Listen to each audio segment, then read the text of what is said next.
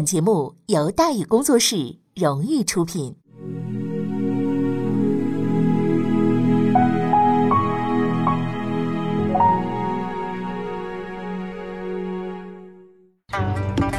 说书唱戏劝人方，三条大道走中央，善恶到头终有报，人间正道是沧桑。给您续上一杯茶，我慢慢的说，您细细的品。听大宇话说。明朝除了咱们广播直播以外啊，我们还在喜马拉雅独家网络发布。各位呢，可以登录喜马拉雅手机和电脑客户端，搜索“大禹茶馆”，选择收听。上期节目咱们说到哪儿了？咱们说到篡位不成，孙可望投降清军，三路大军，顺治帝下令进攻。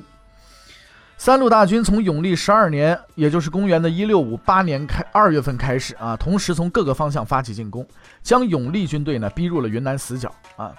顺治帝认为啊，清军拿下贵州之后呢，永历军队将被逼进云南，困守犹斗，三路大军可能不是对手。顺治帝不会不知道，在只差一脚就能将对手踩死的情况下，脚下留情必然是后患无穷的。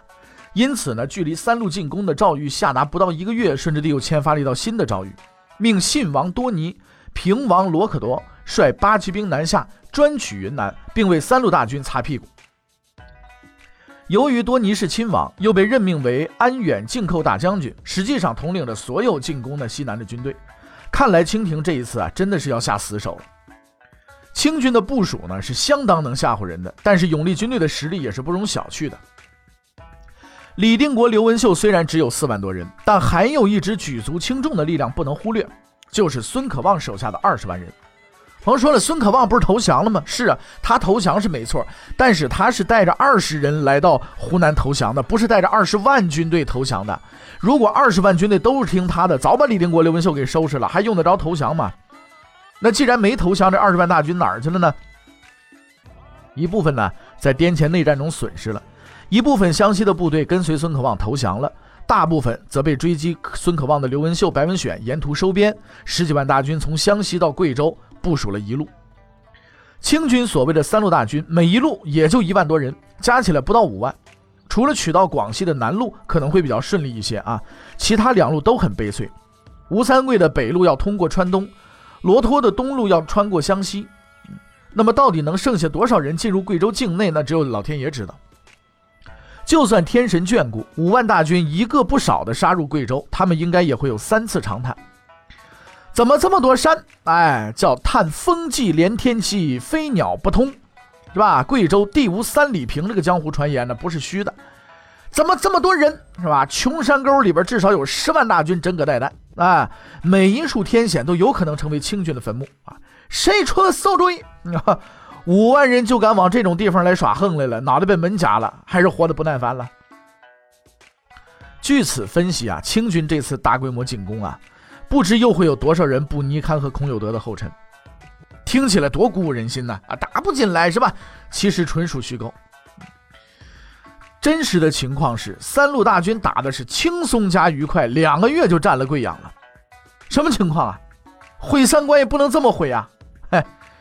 稍微回顾一下南明十几年来的历史，应该不难发现，凡是有悖于常理的结局，根源往往都在于南明政权的内部。这一次当然也是一点儿都不例外。最恶心的孙可望已经投了降了，永历政权内部能出什么纰漏呢？做好心理准备，答案是战神李定国、随神刘文秀掐起来了。那怎么可能啊？对付孙可望的时候，俩神不是穿一条裤子吗？是啊。但是赶走外敌打内战这样事儿少吗？矛盾的起因是如何对待孙可望的旧部这个问题。刘文秀的想法是能争取一个算一个，哎，没必要同室操戈。胶水大捷之后，刘文秀、白文选呢率军追击孙可望，但是孙可望跑得太快了，又投降了清军，避秦之而后已的任务没完成。不过呢，刘文秀却完成了一个更有意义的任务，就是收编了孙可望十几万旧部，趁机呢控制了贵州和湘西。可是李定国的想法是什么？不行，斩草务必得除根，哎，以免后患无穷啊！刘文秀追击孙可望的同时，李定国也率军回师昆明，解决了张胜的偷袭部队。进入昆明之后，李定国立即将狄三品、王惠、张光翠等人降爵，理由是以党复可望。随后呢，李定国又挥师杀向了永昌，清剿王自奇、关有才等孙可望的死党。客观的讲，刘文秀主辅，李定国主剿，本质上都是出于稳定永历政权的考虑，只是具体实现的方式呢有所不同而已。此时的李定国、刘文秀并不是孙可望那样野心勃勃的人。如果朱由榔能够从中调和，一起商讨较为稳妥的政策，矛盾应该是可以顺利化解的。但是还没等俩人在昆明会面呢，哎，刘文秀提出了一个建议，导致双方这个矛盾骤然升级了。永历十一年十月，刘文秀向朱由榔上了一道奏书。核心内容是让朱由榔一避贵阳。刘文秀认为，如今川南湘西都在永历政权的控制之下，贵州又有十万大军驻守，湘贵阳啊是相当安全。如果朱由榔能够靠前指挥，对前线的士气呢是一种极大的鼓舞。想法是很好的啊，但是刘文秀忽略了一个重要的问题，就是没跟李定国通气儿。虽然李定国、刘文秀在爵位上平起平坐，但是这么大的事情，您俩人呢事先打个商量是有必要的。毕竟孙可望把持朝政的前车之鉴尚在眼前，搬家这种极其敏感的事情，很容易让人产生联想和误会。刘文秀没考虑这么多，那后果也就相当的严重了。当时李定国正在永昌清剿王自奇，朱由榔接到刘文秀的奏书，觉得比较靠谱啊，主要就是因为那边人多安全嘛。一边命礼部呢选日子准备搬家，一边派人呢去永昌通知，注意是通知不是咨询啊，通知李定国。接到通知之后呢，李定国第一个反应是：这刘刘文秀这小子了不得了，想做第二个孙可望啊！李定国有这样的想法，并不能简单的认为是以小人之心夺君子之腹。刘文秀一路收落孙可望的旧部，控制贵州和湘西，又迫不及待地奏请朝廷搬家，确实是有瓜田李下之嫌的。在滇黔内战余波未尽的情况下，李定国产生怀疑，那是人之常情。虽然不像孙可望那样野心勃勃，但是李定国也是一个刚愎自用的人。对刘文秀有所怀疑之后呢，李定国在没有查清楚事情原委、弄清刘文秀真实目的的情况下，一口咬定刘文秀是想步孙可望的后尘，未免也是过于武断和鲁莽了。那接下来李定国采取的应对措施是以辞职相威胁啊，逼迫朱由榔放弃搬家的想法。他没有意识到自己也犯了跟刘文秀一样的错误，让人难免的产生了一些不堪回首的联想。孙可望不择手段威逼朱由榔的情形还历历在目，你李定国也玩起这一手了，那刘文秀肯定也要生疑了。哎，你李定国你想干什么？你是不是想做第二个孙可望啊？本来还想就搬家问题解释一下，现在看来没必要了，是吧？李定国、刘文秀都认定对方要步孙可望的后尘，企图挟天子以令诸侯，那矛盾显然已经从政策分歧变成了路线斗争了。思维一旦产生定势，这就很难扭转了。回想起刘文秀这些年来的所作所为，李定国不由得浮想联翩呢。啊，你刘文秀号称收复四川，却跑到嘉定、雅州种地，你是故意败家还是建立根据地啊？让你刘文秀去追孙可望，结果人没逮回来，旧部你网罗了一大堆，还要让朝廷搬家，你是不是太明目张胆了呀？啊，既然你刘文秀先不仁，你就别怪我李定国后不义了，好不好？李定国在永昌干掉了王自奇、吴有才之后，返回了昆明，迅速采取行动，准备将刘文秀这股逆流扼杀在摇篮之中。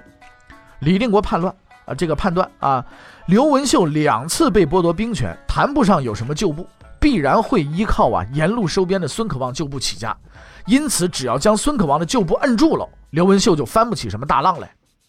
可问题是，孙可望的这些旧部啊，都分散在贵州、川南、湘西。李定国手上这么点人，继续使用武力解决，那显然是不现实的。怎么才能摁得住呢？哎，李定国有办法，整风。永历十二年正月，公元一六五八年，李定国向朝廷上书，奏请川南、湘西、贵州各镇边将，这个回昆明开会，一是核功罪，二是讨论的军事部署。啊，召诸将之在边者，论功大小，为分兵多寡之地。说是奏请，不过就是走个法律程序。朱由榔啊，也只有同意的这个权利，没有啊不同意的权利。朱由榔的诏谕很快呢就传达到了永历军队防御的这个最前沿。诸将领应召返回昆明，方才发现赏忠惩奸、人事调动不过是个手段。李定国的真实目的是要对眼前的这些孙可望的旧部进行整风。李定国整风运动的三部曲分别是洗牌、洗脑、清场，就跟洗衣服一样，二洗一清嘛，天下太平嘛。第一步先是洗牌。根据诸将在这个滇黔内战当中的表现，坚决抵抗的大赏啊，主要是李定国的将领；阵前倒戈的中赏啊，白文选、马文兴、马宝等人；主动投诚的小赏，那马进忠等人。被迫接受改编的重罚，甚至呢被革职下狱的也大有人在。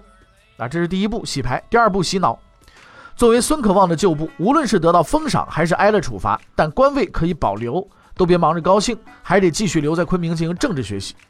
这个学习主要讲三门课：第一，彻底清算乱臣贼子孙可望；第二，严加防范危险分子刘文秀；第三，誓死效忠中流砥柱李定国，对吧？学完之后呢，进行期末考核，凡是不及格的同学，有功的赏赐作废啊，有过的罪加一等。这是第二步，第二步完成，第三步该清场了。牌洗了，脑洗了，各边将不要着急走，还有一项工作没有完成。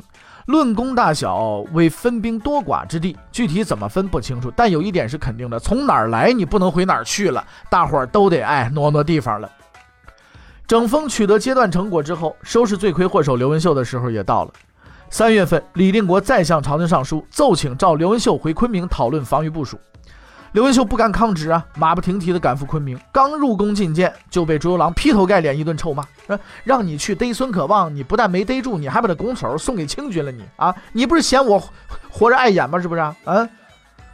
莫名其妙挨了一顿锤，挨衰神的刘文秀啊，丈二和尚摸不着头脑，是吧？那腿长孙可望身上，他愿往哪迈往哪迈，他愿往哪跑往哪跑啊，对不对？你这玩意儿，你这这这不能不能赖我呀，是不是啊？啊？”哎呀，想了想，你这个事情也真的是啊，哎呀，难受。到底什么情况啊？没什么情况，就是李定国看你不顺眼了。各镇边将啊，经过这个二清一洗整风，除了一些人被革职以外，大部分呢都到新的地方走马上任去了。刘文秀也得参加整风，不过编入的是速成班，三道变一道，直接清场啊。贵阳你就不要回去了，留在昆明重操旧业，种花弄鸟得了。随神刘文秀也是倒了霉。对吧？从永历六年兵败保宁开始，每隔三年响一次铃啊，到了时间就下课，是吧？永历九年常德失利，这次啊没话说，打了败仗就该罚。到如今又是三年，虽神再次走霉运，虽然一场败仗没打，确切的说还打了胜仗，哎，照样铃一响，卷铺盖卷下课走人。当年的刘文秀虽说说不上是叱咤风云，但至少也是彪悍勇猛。如今历尽沧桑，已是哀莫大于心死。的确。短短六年便三起三落，那不是一般人能够承受得起的呀！赋闲之时，刘文秀情不自禁地感慨：“退狼进虎，晋王必败国呀！”时至今日啊，他也只有通过这种方式来宣泄一下内心的抑郁了。永历十二年（公元一六五八年）四月二十四日，虽神刘文秀在昆明郁郁而终。永历十二年二月，清军的三路大军开始按既定计划向贵州推进。据史料记载，此时的李定国叫饮宴田鱼，颇持武备，对即将到来的危险毫无察觉。说句公道话，这还真有点冤枉李定国了。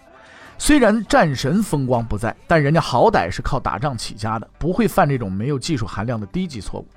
前面咱们已经说过了，昆明的李定国并不是在醉生梦死，而是一直忙活着整风。各镇边将虽然很快呢就返回了前沿，但普遍被调防，导致川南、湘西、贵州陷入了兵失其将，将不得兵的混乱状态。更严重的情况是呢，从朱由榔到李定国都没有意识到整风会导致如此混乱的局面。朝廷上下一致认为，此次整风十分必要，相当成功。通过彻底清算孙可望、刘文秀的错误路线，使各镇边将的思想与朝廷保持高度一致。有了思想上的保障，镇守川南、湘西、贵州的十万大军足以形成一道坚不可摧的钢铁防线。如果清军胆敢侵入零点零零零一毫米，必然会让他们有来无回。尽管昆明舆论激昂的跟朝鲜新闻联播似的啊，但是一切都得要经过实践来检验。在这一场关乎永历政权生死存亡的西南对决中，朱由榔、李定国志在必得，清廷却明显的信心不足，否则也不必多派这个呃多尼呢作为第二梯队了。永历方面毕竟有十几万大军固守，清廷的三路大军加起来不到五万，行动啊相当的低调，特别是作为本次进攻主力的罗托大军，一路上低调到了绝对零度。低调到绝对零度是什么情况呢？就是罗托大军二月抵达常德，稀里糊涂在家悄悄咪咪于四月占领了贵州省会贵阳。哈哈，这么快？莫非抄了小道吗？没有。跟清军进福建、两广等地一样，罗托、洪承畴也是一站一站打过来的。湘西的陈州、袁州、靖州、贵州的镇远、黄平、平越一战都没落下。唯一的变化是，永历军稍处击溃，全线瓦解，一直打到贵阳附近，才有马进忠啊和冷梦人，是吧？率部赶赴贵阳，组织了一些像样的抵抗。马进忠和冷梦刃兵力不多，清军没有遇到太大麻烦。一番激战之后，冷梦刃阵亡，马进忠率残部后撤，不久之后病死。清军顺利的进占了贵阳。现在我们终于明白“兵失其将，将不得兵”的严重后果了吧？什么整风啊，纯粹就是抽风。清廷原先预计啊，湘西有一场恶仗，所以将罗托、洪承畴东路作为主力。没想到这一路在李定国的帮助之下跑的是最快的，搞得其他两路是压力山大呀。赵不泰的南路基本上不会遭遇阻击，但要取到湖南、广西路稍微远一点。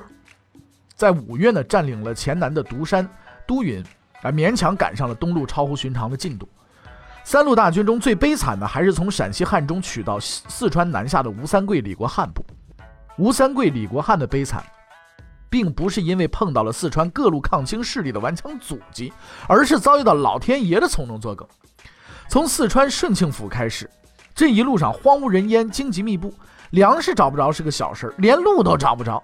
当兵的更惨了，明明说好来打仗的，结果一个敌人的影子都没看着，整天的光忙着砍树了。你这个，对吧？当罗托、洪承畴大军已经逼近贵阳的时候，吴三桂的伐木大军才赶到了重庆。南明重庆总兵啊，杜子香呢弃城逃跑。吴三桂、李国汉大军在四月初三扛着砍树的斧头进了城。四月十三，吴吴三桂、李国汉留下永宁总兵严自明，新任的这个重魁总兵啊，呃，程廷俊呢镇守重庆，防备川东、川南抗清武装的袭击，率大军继续往下走。抵达綦江境内的时候，北路大军的厄运并未终结。吴三桂、李国汉回头一看，傻了眼了，大批兵士东倒西歪，吐得一塌糊涂啊！没办法，只有停下来休息几天，适应适应水土，再往前走吧。到了四月下旬的时候。罗托、洪承畴大军已经进占贵阳，吴三桂、李国汉的北路大军才赶到桐梓境内，连贵州的气儿都没闻着啊！吴三桂、李国汉四处打望一番，气得撞墙，只想骂娘：这什么鬼地方嘛！仰视不见山顶，俯视不见山底，四处都是险关啊！脚底下是要路没路，是要道没道的。但是道路艰辛不可怕呀，可怕的是这里居然有永历军恶险固守。吴三桂就抑郁了。你说咱在上辈子造了什么孽了？你说，哎，镇守在此的是刘振国，他没有杜子香那么无耻，还是很想把这个清军呢狠揍一番的。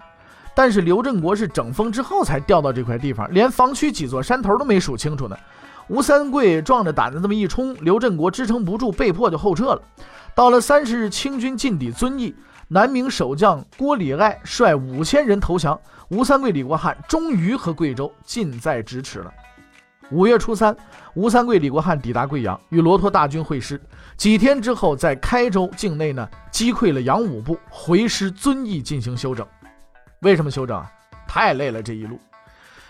贵阳沦陷，黔东、黔南进入清军之手。远在昆明的朱由榔、李定国这才意识到问题的严重性，赶紧在贵州西部组织防御。那么，对待敌我态势进行细致分析之后呢，李定国做出了正面防御、中心突破、后方牵制三箭齐发的作战部署。那么，这个作战部署究竟是什么样子的呢？他是否能够迟滞清军的进攻呢？欲知后事如何，且听下回分解。